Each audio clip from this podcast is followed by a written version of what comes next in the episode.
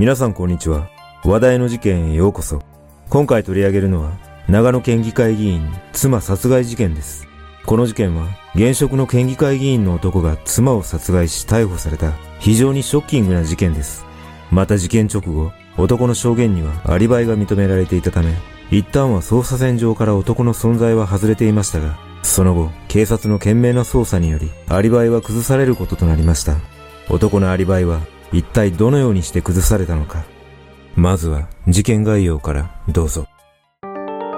事件概要。2021年9月29日、午前7時前、長野県塩尻市に住む、長野県議会議員の男 M、当時47歳が経営する、酒造の事務所兼自宅で、M の妻、当時47歳が仰向けに倒れているのを小学1年生の次男が発見し、110番通報した。その後、M の妻は駆けつけた救急隊によって現場で死亡が確認され、司法解剖の結果、死亡推定時刻は29日未明とみられ、死因は首を絞められたことによる窒息死と判明したため、警察は殺人事件として捜査を開始した。警察は当初、住宅や店舗などに侵入する窃盗事件が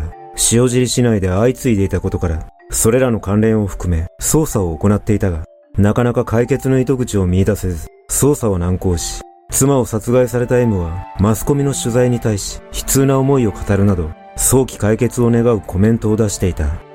しかし、事件から約1年2ヶ月が経った2022年11月28日、警察が現職県議の M を殺人容疑で逮捕したとのニュースが報じられたことで、世間に大きな衝撃を与え、現在も動機の解明に向けた捜査が行われている。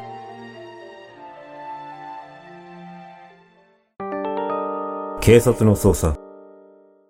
逮捕された M は27歳の時に老舗酒造会社を経営していた父親を亡くしたことでその後を継いでおり、現場となった住宅は JR 塩尻駅から南東に約 2.5km の閑静な住宅街の中にあり、1階には酒造会社の事務所が入っていた。M の妻はその事務所を入ってすぐの金庫近くで仰向けに倒れ、首には絞められた跡や抵抗した際にできたとみられる擦り傷があったことも分かったが、凶器などは現場からは発見されなかった。また、事務所にあった金庫は荒らされた形跡はなく、窓ガラスなどから侵入された形跡もなかったが、遺体の周辺に土足痕があったことから、警察は犯人が残した可能性を視野に入れ、慎重に捜査を進めた。一方、M は事件後の事情聴取に対し、事件当日は県議会に出席するため、前日28日夜から長野市内の議員会館に宿泊していたとアリバイを証言し、実際 M が28日夜に同僚議員らと飲食し、同日午後11時30分頃まで議員会館にいたことが確認された。しかし、その後の調べで、複数の防犯カメラに M が普段乗っている車に似た車両が事件当日の深夜、長野市から塩尻市に向かう様子が映っていたことが分かったため、さらに映像を解析した結果、不可解なことにその車はナンバープレートが折れ曲がった状態で走行していたことが判明した。これらのことから、警察は M が事件に関与した可能性があるとみて、水面下で捜査を進め、事件から1年が経過した頃、M はマスコミの取材に対し、事件当日の朝7時頃、息子からの電話で事件を知った。早く犯人が捕まってほしいなどと、被害者遺族としての事件の早期解決を願うコメントを出していた。ところがその矢先の2022年10月15日、事件は急展開を見せることとなった。警察はついに M から任意で事情聴取を行い、M の自宅や議員会館の家宅捜索、さらに M の携帯電話や車も押収し、徹底的な捜査が行われた結果、ついに M のアリバイを崩す証拠が突き止められた。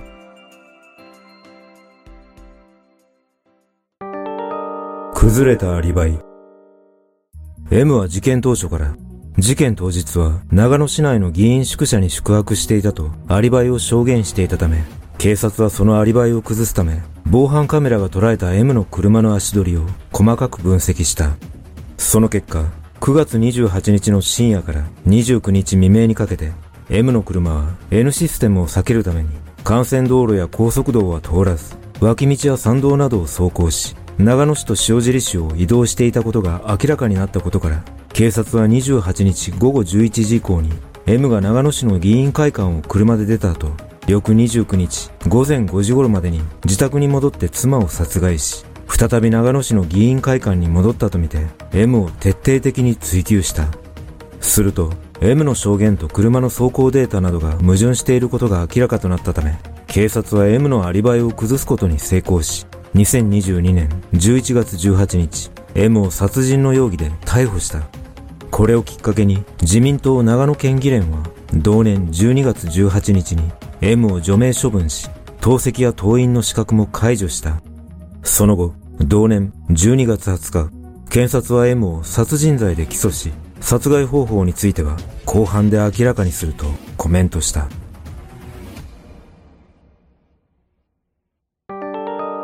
動機の謎。この事件で検察は M の認否を明らかにしておらず、動機が解明されぬままの起訴となっているが、M の知人や近隣住民、県議会議員などの証言から噂されている動機が大きく分けて2つあるとされている。経営方針をめぐるトラブル。事件当時、先代の社長から後を継いだ M だったが、酒のことを何も知らない素人だったこともあり、酒造の経営状況が良くなかったため、M の妻が実家から金を借りて酒造を救ったにもかかわらず、M は県議に専念するとのことで、別の会社へ経営を依頼しようとしていたとされ、それに N さんが不満を漏らしていたとの噂があり、こうした経営をめぐるトラブルが動機ではないかとの見方がある。女性問題トラブル。M は事件前から複数の女性と交際していたという噂があり、実際、不倫相手の一人が警察の事情聴取を受けていたとも報じられている。また、ある県議によると、M は昔から妻の目を盗んでは女遊びを繰り返していたとされ、正解に進出した後も女癖の悪さは治らず、M の女好きは県議の間でも有名だったという。さらに、このような噂は県議だけでなく、市議の間でも知られており、長らく長野市内に愛人がいることが仲間内では知られていたとされ、相手は地元の自民党関係者の女性で、ダブル不倫だったとも証言している。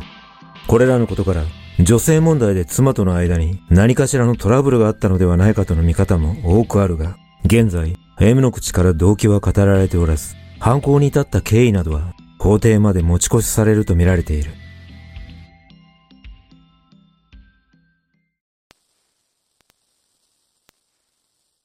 この事件でインタビューに答える M の姿は全く動揺する様子もなく、妻は恨みを買うようなタイプではなかったなどと淡々と答えていたため、逮捕されたとの報道には驚きと恐怖を覚えました。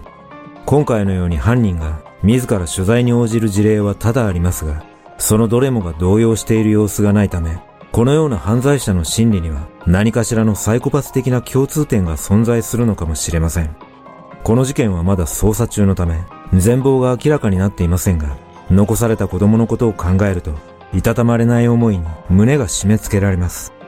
M はインタビューの最後に犯人について、早く自分から出てきてくれれば、それに越したことはない。何かどっかで罰が当たると思いますと語っていますが、まさにその言葉通り、自らが望んだ因果応報の結末となったのではないでしょうか。皆さんはこの事件をどのように感じたでしょうか